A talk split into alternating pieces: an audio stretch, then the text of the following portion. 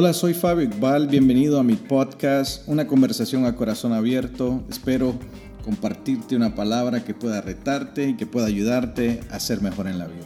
Que Dios te bendiga. Hola, bienvenido al episodio 7 de Una conversación a corazón abierto. Este es el último episodio de, de esta temporada, así que estamos agradecidos con Dios por la maravillosa oportunidad de poderles compartir a ustedes. Y se dice que los últimos serán los primeros. Y creo que eh, el tema que vamos a hablar el día de hoy no es la excepción. La importancia del equipo. Y estamos hablando del tema general, cómo mantener el gozo en el ministerio. Para mantener el gozo en el ministerio tenemos que saber que el equipo importa. Dios existe y opera en equipo. La plenitud de Dios está en la misteriosa combinación del Padre, el Hijo y el Espíritu Santo. Un Dios, tres personas. Un equipo. Cuando Dios creó el mundo, y luego el hombre no se detuvo ahí, creó a un hombre y luego creó a una mujer para que pudieran navegar juntos. ¿En qué? En equipo. ¿Por qué pensaríamos que la estructura y la cultura del cielo y la estructura y la cultura del matrimonio no servirían como modelo para la estructura y la cultura de la iglesia? Dios ha establecido su iglesia y se ha propuesto que funcione mejor como en un equipo. Pablo nos mostró la escritura prevista de Dios para la iglesia en varios de sus escritos. El fundamento de la iglesia es un equipo. Jesús, apóstoles y profetas. Efesios 2.20. Su liderazgo es un equipo. Apóstoles, profetas, evangelistas, pastores y maestros. Efesios 4 del 11 al 12. Y esta es la estructura celestial que libera el poder de la iglesia, que está en 1 de Corintios 12.28.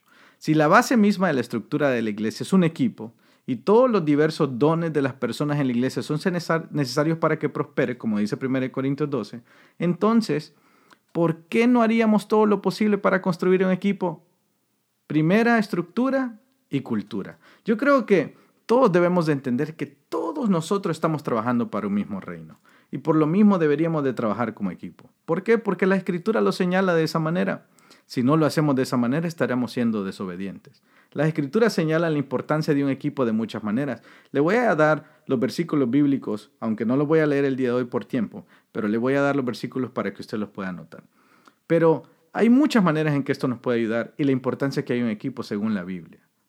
Número uno, nos hace más fuertes. Eclesiastés 4, del 9 al 12. Nos muestra que somos maduros. Primera de Corintios 3, del 2 al 9 demuestra que entendemos la unidad. Primera de Corintios 1.10. Le da gloria a Dios. Romanos 15 del 5 al 6. Utiliza mejor nuestros dones. Primera de Pedro 4.10. Nos ayuda a perseverar. Hebreos 4, Hebreos 10, 24 al 25. Mejora nuestras decisiones. Proverbios 11.14. Muestra nuestra obediencia. Gálatas 6.2. Y predica mejor el Evangelio. Juan 17 del 20 al 23. Alguien alguna vez dijo que el jugador más importante de nuestro equipo es el equipo. Ninguna persona, rol o área de ministerio es más importante que la totalidad del equipo. Nuevamente, Pablo lo declara en 1 Corintios 12:26. De manera que si un miembro padece, todos los miembros se duelen con él. Y si un miembro recibe honra, todos los miembros reciben honra. Y todos los miembros con él se gozan. Entonces, al observar la estructura de su iglesia, la cultura, el ministerio, los eventos, las responsabilidades y todo lo demás, podría decir que cree en la importancia del equipo. ¿Tiene alguna gente que esté o incluso sienta que está sola? ¿Ha dedicado tiempo incluyendo aprendizaje, recreación, diversión para formar un equipo? ¿Trabaja para resolver la mayoría de los problemas aprovechando los dones que todos tenemos, dones colectivos y la sabiduría de pequeños grupos de personas? Si alguna de sus respuestas a estas preguntas es no, entonces le animo a que tome medidas para cambiar. El cambio siempre es un desafío, pero ¿qué mejor esfuerzo hay para una iglesia que se alinee con la estructura y la cultura del cielo? El equipo es fundamental en cualquier ministerio. Necesitamos un equipo, necesitamos los dones, necesitamos los regalos que Dios le ha dado a diferentes personas. Lo que yo tengo no lo tiene alguien más, pero lo que alguien más tiene yo no lo tengo. Nos necesitamos el uno al otro. Tenemos que unirnos como el cuerpo de Cristo para poder llevar adelante esa obra tan maravillosa que Él ha puesto en nuestras manos. Te quiero dejar con estas preguntas. ¿Quién es tu equipo? ¿Qué estás haciendo para fortalecer la cultura y la estructura de tu equipo? ¿Qué te impide hacer cambios para fortalecer tu equipo? ¿Y cómo puedes superar estos desafíos? Yo creo que Dios quiere hablarnos el día de hoy.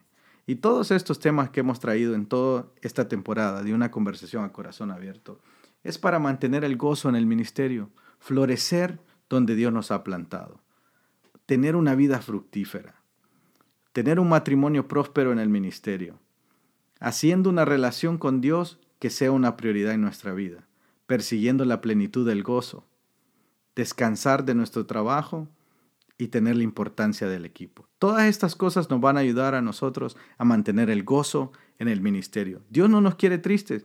Dios dice que viene por una iglesia, por una iglesia sin manchas, sin arrugas, por una iglesia que está no está ah, tirada, sino que está en victoria, una iglesia que no está sumergida en bancarrota, no, viene por una iglesia que está arriba, exitosa, y yo creo que necesitamos un equipo y necesitamos gozo para poder llevar esto a cabo. Así que te quiero dejar con esto, quiero decirte el día de hoy que Dios te bendiga, espera, ah, esperamos que más adelante podamos tener más material, pero por el momento quiero que mantengas ese gozo, que arde en ti la llama del Espíritu Santo de Dios y deseo que todas estas cosas que hemos hablado aquí se cumplan en tu vida en el nombre de Cristo Jesús. Esto fue una conversación a corazón abierto. Que Dios te bendiga. Gracias por escuchar el podcast del día de hoy. Espero que haya sido bendición a tu vida. Está atento a nuevo contenido por venir. Que Dios te bendiga.